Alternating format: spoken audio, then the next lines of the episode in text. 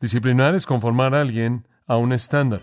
Y cuando hablamos de disciplina en la iglesia, estamos hablando de traer a personas en línea con el estándar de Dios.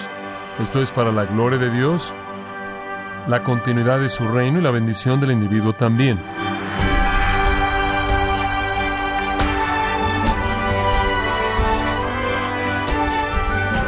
Nos da mucho gusto que nos acompañe en este programa Gracias a vosotros con el pastor John MacArthur.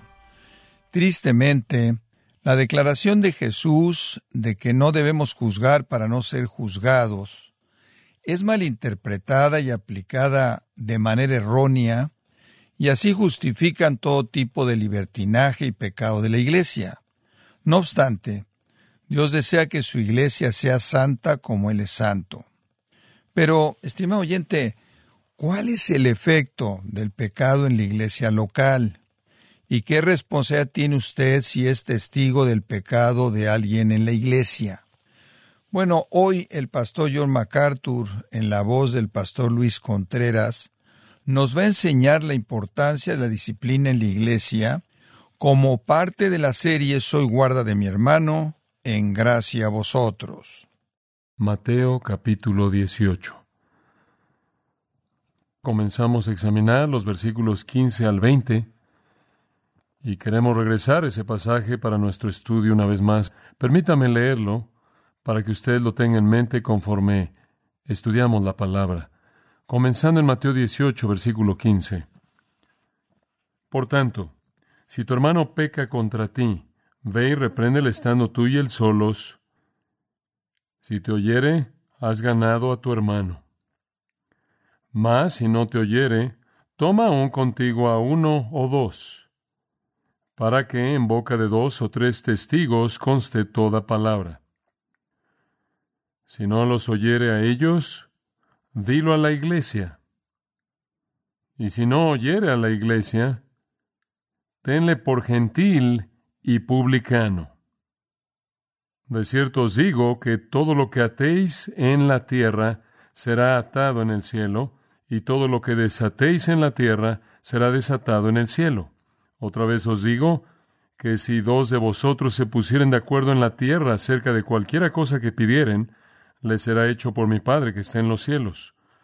Porque donde están dos o tres congregados en mi nombre, allí estoy yo, en medio de ellos.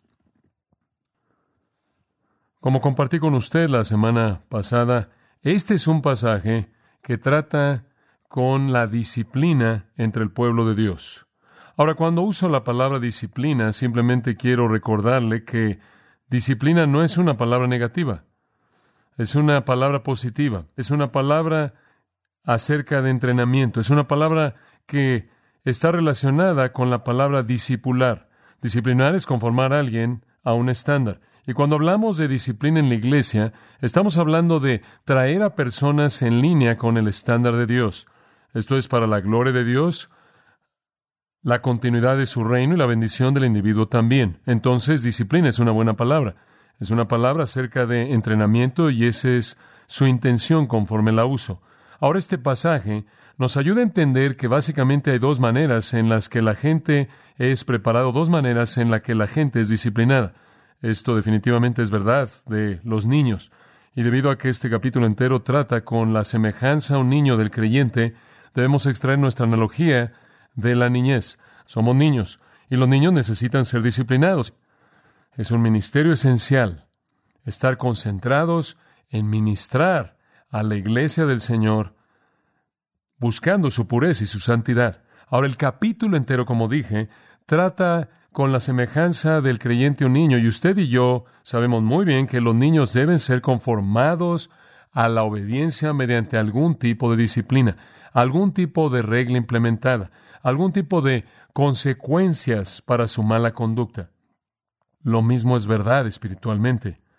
El descuido de tratar con el pecado no solo permite que la persona que esté pecando se aleje aún más y más, sino que establece un estándar que le permite a otros el caminar en el mismo camino de pecado, pensando que ninguna consecuencia va a venir a sus vidas. Pero en donde usted actúa contra el pecado, usted no solo saca a la persona que está pecando de ese curso de esa dirección, sino que usted restablece el tipo correcto de modelo de virtud. En el Antiguo Testamento, cuando Dios buscó castigar al pueblo de Israel por su desobediencia a su palabra, él dijo en Deuteronomio 13, 11, y todo Israel oirá y temerá. Y no hará más impiedad como esta entre vosotros. En otras palabras, usted castiga unos cuantos y el resto entiende el mensaje. Y entonces debe haber disciplina. La iglesia debe ser pura. Ahora, comenzamos en el texto y usted puede verlo por un momento y dijimos que hay varios elementos de la disciplina que salen de este texto. Primero está el lugar de la disciplina y si usted observa en el versículo 17 es en la eclesia, la iglesia. La palabra es usada dos veces aquí. La iglesia no tiene un significado técnico aquí, no la iglesia bautista o la presbiteriana o ninguna otra denominación, ni siquiera la iglesia post-pentecostés como la conocemos, sino cualquier asamblea del pueblo redimido de Dios. En este caso, Jesús le está hablando a los apóstoles que están reunidos ahí en torno a él, sentados a sus pies en una casa en Capernaum, y aunque la iglesia como la conocemos en la actualidad todavía no ha nacido y no nacerá hasta después de su resurrección en su naturaleza oficial, lo que vemos aquí es la asamblea del pueblo redimido de Dios y en ese contexto la disciplina debe ocurrir. Y claro, Él se adelanta a la iglesia de la cual también somos parte. Pero en donde quiera que el pueblo redimido por Dios se reúne, debe estarse enfrentando el pecado. En segundo lugar, vemos el propósito de la disciplina y se nos indica al final del versículo 15. Has ganado a tu hermano. La intención de la disciplina no es sacar a la gente, sino mantener a la gente adentro. La idea, como la vimos la última vez, es que cuando una persona se mete en pecado y desobediencia a Dios, están perdidos para la comunión, están perdidos para la intimidad, están perdidos para el ministerio, están perdidos para la comunión del pueblo de Dios. Y es que deseamos ganarlos de regreso y la palabra, y es una palabra comercial, tiene que ver con perder un tesoro y querer recuperarlo y no estar felices por la pérdida debido a su valor. Entonces, estamos esforzándonos por recuperar a un hermano de valor. Ese es el propósito. Siempre mantenga eso en mente. La disciplina de la iglesia no es para sacar a gente, es para traer de regreso a personas. En tercer lugar, señalamos la persona en la disciplina.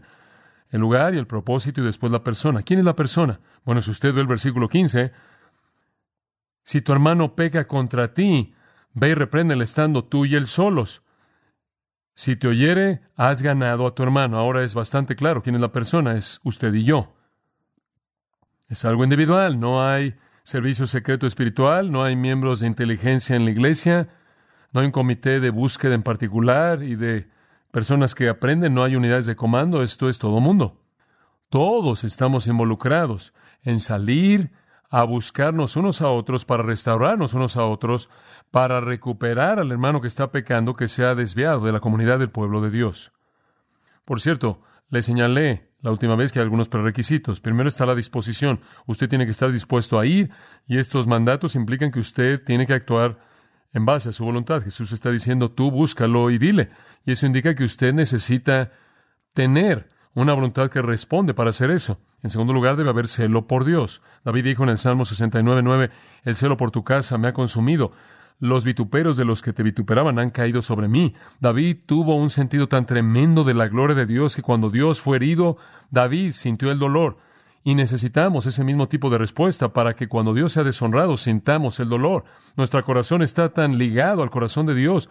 Y la tercera cosa es santidad personal. Usted no puede ir, como Jesús dijo en Mateo 7, a sacar la paja del ojo de alguien más si usted tiene una viga en el suyo. Entonces, disposición, celo por Dios y santidad personal. Pablo lo resume de manera maravillosa en Gálatas 6, cuando él dijo, si un hermano es sorprendido en alguna falta, vosotros que sois espirituales, restauradle. Y entonces usted es la persona, yo soy la persona. Todos debemos estar involucrados en esto. Y he pensado en esto con tanta frecuencia en estos días recientes, en cuán maravilloso sería si toda la asamblea del pueblo de Dios estuviera totalmente comprometida con la recuperación de todo hermano y hermana que peca. Nos volveríamos ministros de santidad. Y como dije la semana pasada, tenemos ministros de esto, ministros de aquello, ministros de lo otro, y todo el mundo quiere ser preparado para enseñar y predicar y discipular y evangelizar y demás. Pero ¿en dónde están los ministros de santidad que buscan la pureza de la iglesia? Bueno, eso me lleva a un cuarto punto. Ahora vamos a entrar a nuestro estudio para hoy la provocación en la disciplina. ¿Qué es lo que la echa a andar? ¿Cómo sabe usted cuándo hacer esto? ¿Cómo sabe usted cuándo buscar a alguien, abordar a alguien? Versículo 15. Por tanto, Comienza con la palabra por tanto, básicamente significa ahora, en otras palabras, habiendo dicho todo lo que acabamos de decir acerca del cuidado y la protección del pueblo de Dios, habiendo establecido todo eso, que son como niños y tienen que ser protegidos y tienen que ser cuidados y algunas veces tienen que ser buscados cuando se desvían, como los versículos 12 al 14 señalan, el buen pastor buscando la oveja perdida. Habiendo dicho todo eso, ahora específicamente, ¿qué hacemos si tu hermano peca contra ti? Ahora, ¿qué vamos a hacer? Ahora observe lo que dice. Aquí está la provocación. Si tu hermano peca, hamartano, la palabra básica del Nuevo Testamento para pecado, significa perder el blanco. Dios establece el blanco y los hombres lo pierden. Es violar su ley. Es la palabra hamartano, de la cual obtenemos nuestra palabra teológica martiología la cual es el estudio del pecado. Y entonces, ¿qué hacemos si tu hermano peca contra ti? Ese es el punto.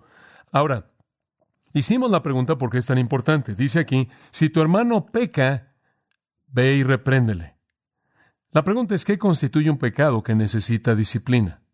¿Cuál es la respuesta? ¿Qué pecados necesitan ser corregidos? ¿Cuáles? Todos. Esa es la razón por la que el texto es general. Todos. ¿Sabe una cosa? No hay pecados buenos y pecados malos. Y no hay una especie de escala a la mitad con extremos en cada punto. El pecado es pecado y es la antítesis de la santidad absoluta de Dios. Cualquier pecado mancha a la comunión, distorsiona la comunión y entonces cualquier pecado es un pecado que debería ser corregido. Si algún miembro de la comunión cristiana peca al violar el estándar de Dios, en cualquier manera el proceso inmediatamente entra en vigor. Ese es el deseo de Dios. Y debe ser inmediato. Lo que importa es la santidad, cualquier pecado. Ahora vea aún más este texto. Observará que dice, si tu hermano peca contra ti. Ahora, esto es algo interesante, pequeño, este contra ti. Algunos manuscritos lo tienen y algunos no lo tienen. Y entonces pasé algo de tiempo porque parecía que nadie realmente podía estar de acuerdo en que si estaba dentro o afuera y leí lo más que pude acerca del tema para determinar si esto pertenece al texto o no. Y mi conclusión es que nadie sabe. Algunos manuscritos antiguos son dignos de confianza y lo tienen, otros manuscritos antiguos igualmente dignos de confianza no lo tienen. Y entonces no podemos saber en términos de ver lo que es llamado la crítica baja al analizar textos si pertenece o no al texto. Dice usted, bueno, ¿qué piensas que debemos hacer? Déjalo adentro. Digo, si hay alguna duda, déjalo adentro. Y realmente no creo que haya alguna duda a pesar de lo que los manuscritos dicen. Si usted ve el versículo 21, creo que podría ayudarle a aclarar el punto. Pedro aquí responde a lo que Jesús dice. Y él dice, Señor, ¿cuántas veces pecará mi hermano que contra mí y lo perdonaré? Y por el hecho entonces de que, por cierto, no hay problemas de manuscrito en ese. Y entonces, por el hecho de que Pedro recoge el contra mí, estoy asumiendo de que eso es lo que él entendió de Jesús. El pasaje comparativo en Lucas 17.3, en donde Lucas registra la enseñanza de nuestro Señor acerca del mismo tema, dice, mirad por vosotros, si tu hermano peca contra ti, repréndele, y si se arrepintiere, perdónale.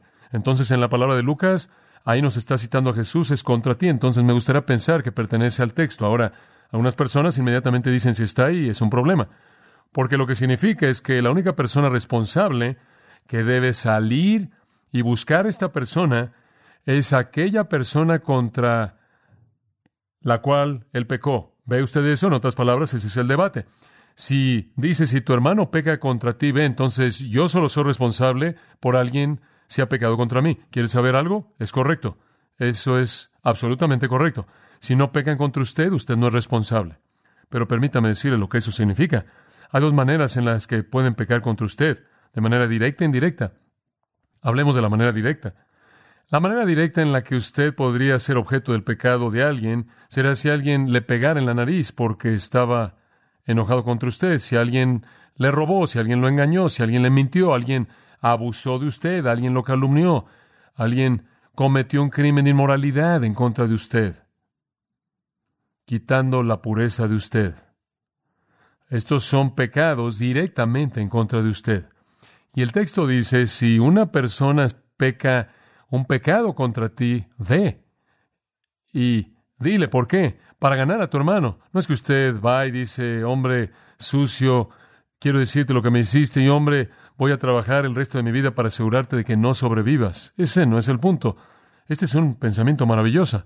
Cuando usted es objeto del pecado de alguien más, lo engañan, le mienten, es abusado usted, calumniado, sea cual sea el pecado. Y este es un hermano, estamos hablando de la familia ahora. Un cristiano hace esto. Usted va y le dice el pecado y hace que lo confiese y se arrepienta para que usted lo pueda ganar de regreso o ganarlo como hermano, como hermana en Jesucristo. En otras palabras, usted le está mostrando la actitud de corazón más magnánima que dice, has pecado contra mí, pero eso no es lo que importa.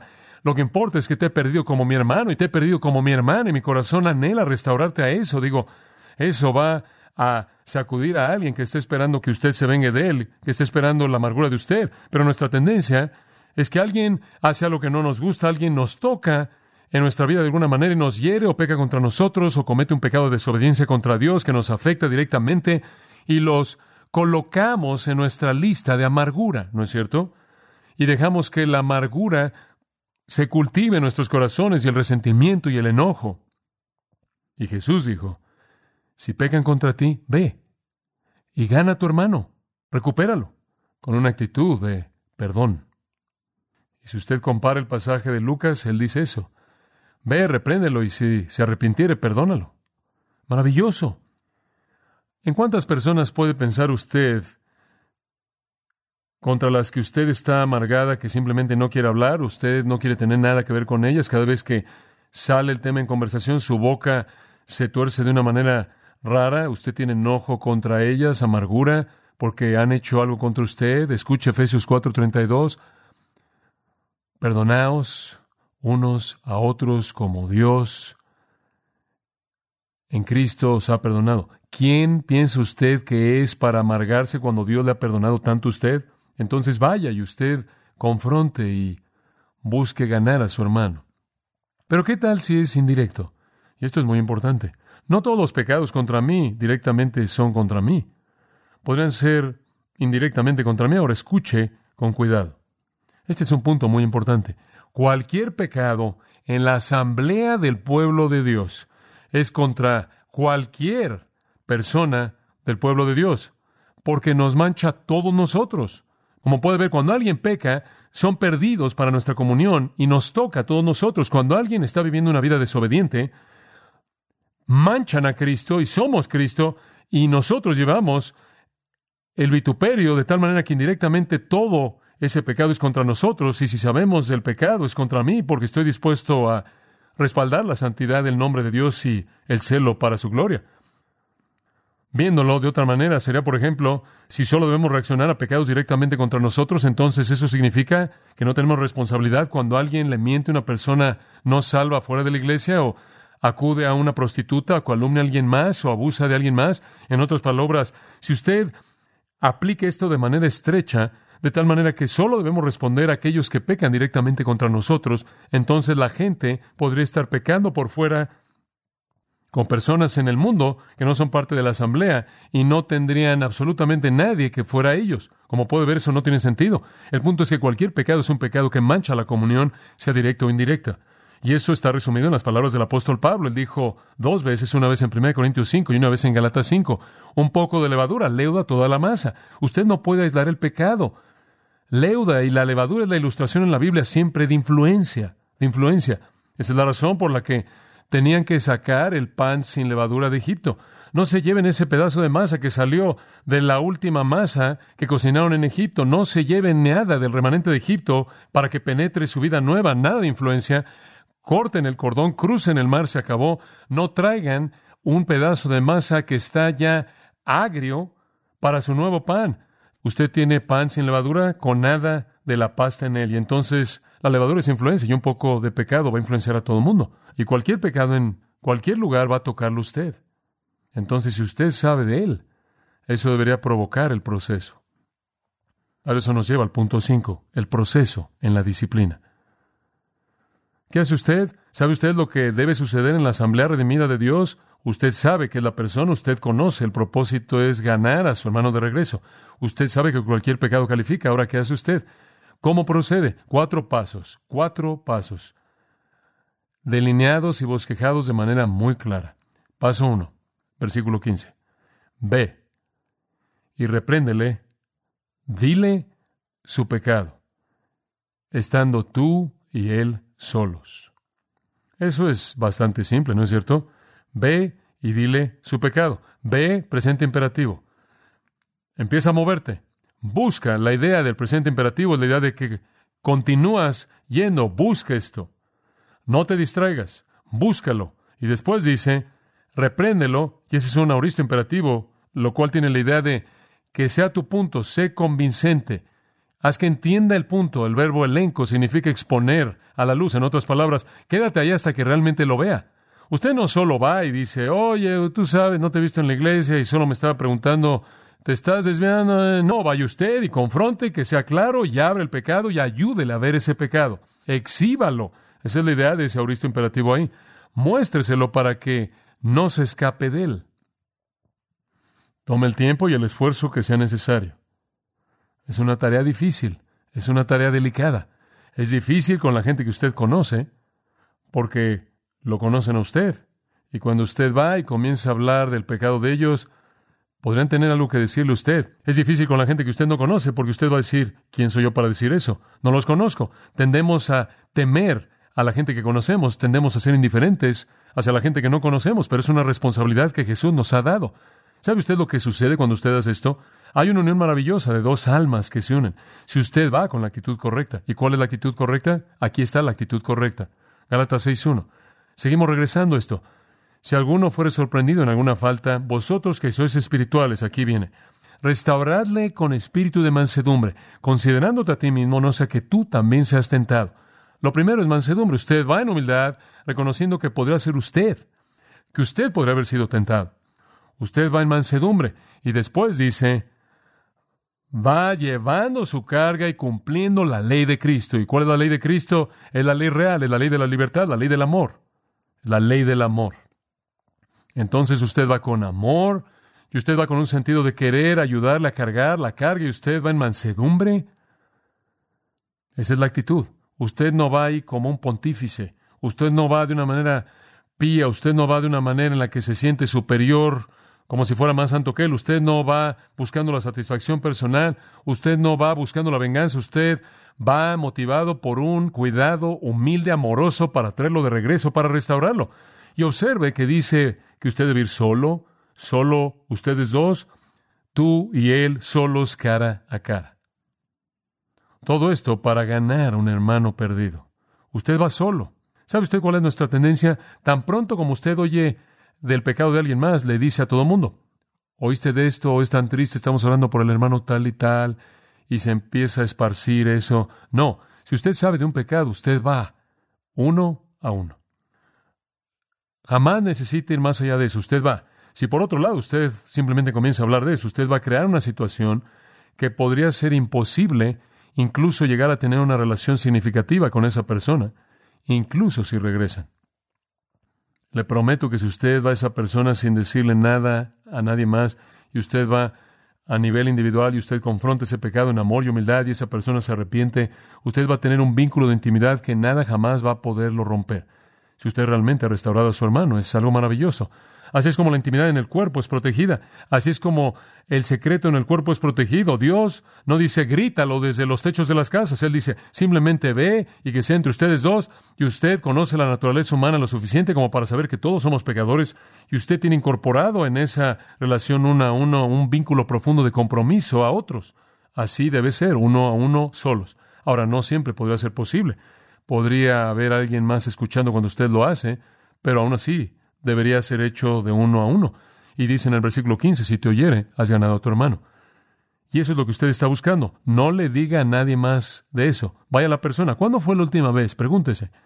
La última vez en la que usted acudió a alguien que estaba pecando. Uno a uno. Nunca le dijo nada a nadie. Cuando usted se enteró y simplemente fue. Oh, qué cosa tan importante es esto. ¿Sabe una cosa? Las cosas flotan por todos lados y todas estas opiniones acerca de lo que está pasando con la vida de alguien y mucho tiempo antes eso pudo haber sido detenido uno a uno. ¿Y qué si se rehúsa a escuchar? Bueno, vamos a entrar a eso en un minuto. Su responsabilidad es ir. ¿Hay alguna ilustración en el Nuevo Testamento de esto? Sí la hay. Gálatas capítulo 2. Gálatas 2. Pedro pecó. Él pecó en aislarse de la asamblea del pueblo de Dios para identificarse con algunos legalistas cuando estuvo en Antioquía. Galatas 2.11, Pedro había venido a Antioquía, Pablo dice, yo lo resistí a la cara porque era digno de ser condenado. ¿Acaso Pedro respondió? Sí, respondió. Él respondió tanto eso. En 2 de Pedro, escuche lo que dice. 2 de Pedro 3:15. Aún como nuestro amado hermano Pablo. ¿Qué piensa usted que quiso decir con eso? Bueno, por un lado él quiso decir que Pablo era su hermano amado. ¿Cómo es que él llegó a tener un vínculo de amor así? Probablemente porque Pablo estuvo dispuesto a confrontarlo con su pecado, se preocupó lo suficiente, lo amó lo suficiente y nació entre esos dos hombres un vínculo maravilloso de intimidad. Usted confronta a una persona uno a uno y sus corazones van a unirse.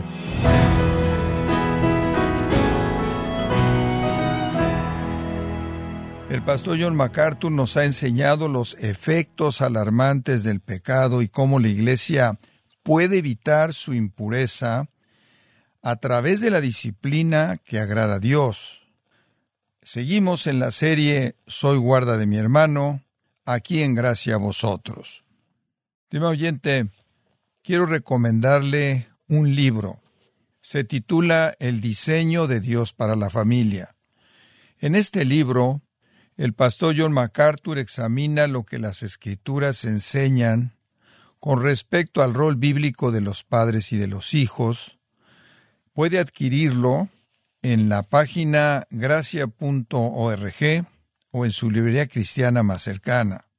Y quiero recordarle que puede descargar todos los sermones de esta serie Soy guarda de mi hermano y también todos aquellos que he escuchado en días, semanas o meses anteriores, y le animo, una vez más, a que lea artículos relevantes en nuestra sección de blogs, ambos en gracia.org. Si tiene alguna pregunta o desea conocer más de nuestro ministerio, como son todos los libros del pastor John MacArthur en español o los sermones en CD que también usted puede adquirir, escríbanos y por favor mencione la estación de radio por medio de la cual usted nos escucha en gracia a vosotros. Es importante conocer no solo el país y ciudad de donde usted nos escucha, sino también la radio. Para quienes contactan nuestro ministerio por primera vez, pueden solicitar una copia del mensaje de promoción sin costo alguno, un mensaje por oyente únicamente. Si usted vive en los Estados Unidos o Puerto Rico, escríbanos a Gracia Vosotros, P.O. Box 4000, Panorama City, California 91412 o puede escribirnos a través del siguiente correo electrónico radio arroba Queremos agradecerle su tiempo y sintonía en nombre de John MacArthur y del personal de este organismo e invitarle para que nos acompañe en la próxima edición y así juntos continuar desatando la verdad de Dios un versículo a la vez en gracia a vosotros.